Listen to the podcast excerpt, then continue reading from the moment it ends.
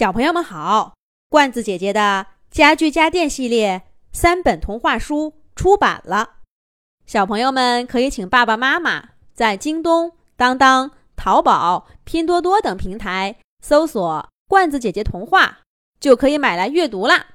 这一集，罐子姐姐继续给小朋友们讲《玩具大冒险》系列故事《暴脾气的四驱车》的第十三集。我的朋友。那辆暴脾气的四驱车，如愿以偿的来到全国赛事的现场。他的老对手猎隼号，虽然上了年纪，却依然展现出惊人的能力。在赛程的后半段，猎隼号超越今年的王牌新型选手蜘蛛王号，以微弱的优势领先。而我的朋友，也紧紧咬住蜘蛛王号的尾巴。随时准备发力。然而，就在这个时候，猎隼号突然遭遇了滑铁卢。同样是在一个拱桥边儿，在我的朋友初次亮相时倒下的地方，他的老对手被卡住了。不过，我的那位朋友没有落井下石，而是跨越赛道，为猎隼号撞开一条路。才重新回到比赛中。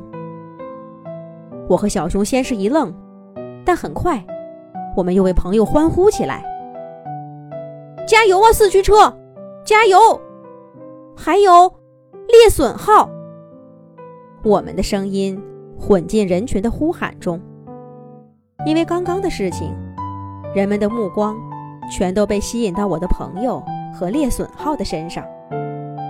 两个老对手。把马力加到最大，在赛道上驰骋。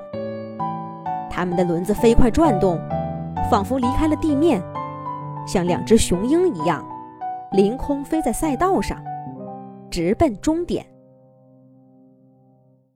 再次被超越的蜘蛛王号，一下子泄了气，接受了自己第三名的命运。而在他前面的赛道上，猎隼号。领先我的朋友半个车位，获得了冠军。四驱车，我和小熊担忧的呼喊着：“又丢了冠军，四驱车一定很难过吧？”他终于离开终点线，向我们开过来。可他爽朗的笑着，没有一丝的愁容。四驱车。你要是难过，就哭一场吧。下一回比赛，我们还陪你来，你一定能赢。我对四驱车说道：“喂，伙计，叫两声也成啊，别硬撑着。”小熊也说道：“我为什么要哭？又为什么要叫呢？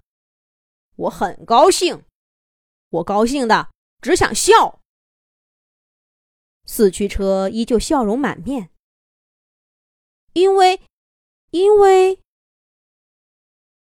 我开了口，却怕刺激到他，没敢说下去。因为我输了吗？这有什么？我技不如人，输了就是输了嘛。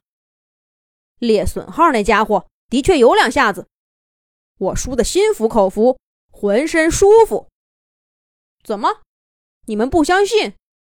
我四驱车从来心口如一，绝不会为了什么掩饰自己。我输了，可是我开心的很。别再为我担忧了。是谁在夸我呢？我没听错吧？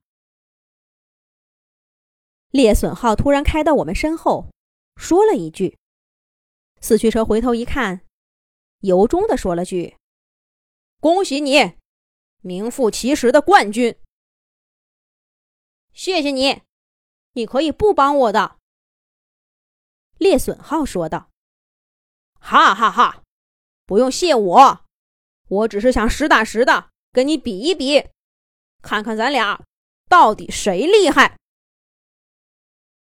我的朋友一如既往的粗声粗气。如果当初那场比赛你没有摔倒，那冠军列损浩收起玩世不恭的样子，真诚地说道。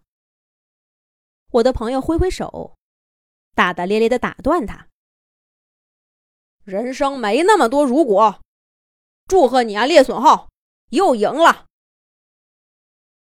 咦，冠军和亚军呢？怎么都没来领奖？谁看见列损号了？还有那辆，那辆自己跑上赛道的四驱车。颁奖现场传来人们焦急的呼喊声。他们忽然想起，不知道该怎么称呼我的朋友。列损号回头看看，对我的朋友说道。走吧，一块儿去领奖，让他们看看，当初的明星四驱车还不老呢。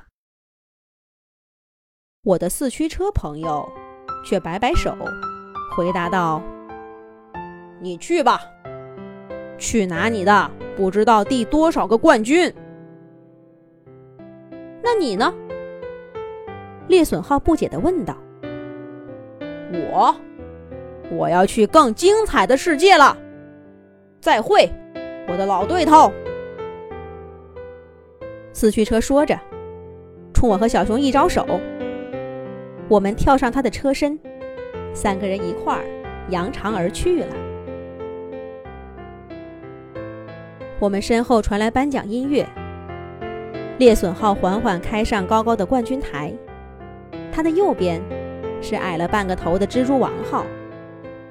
左边的位置空空的，还有人议论着这次比赛的传奇亚军。然而这一切都跟我的朋友没关系了。现在我们要去哪儿呢？哈哈，让我们好好的想一想，下一集再告诉你们吧。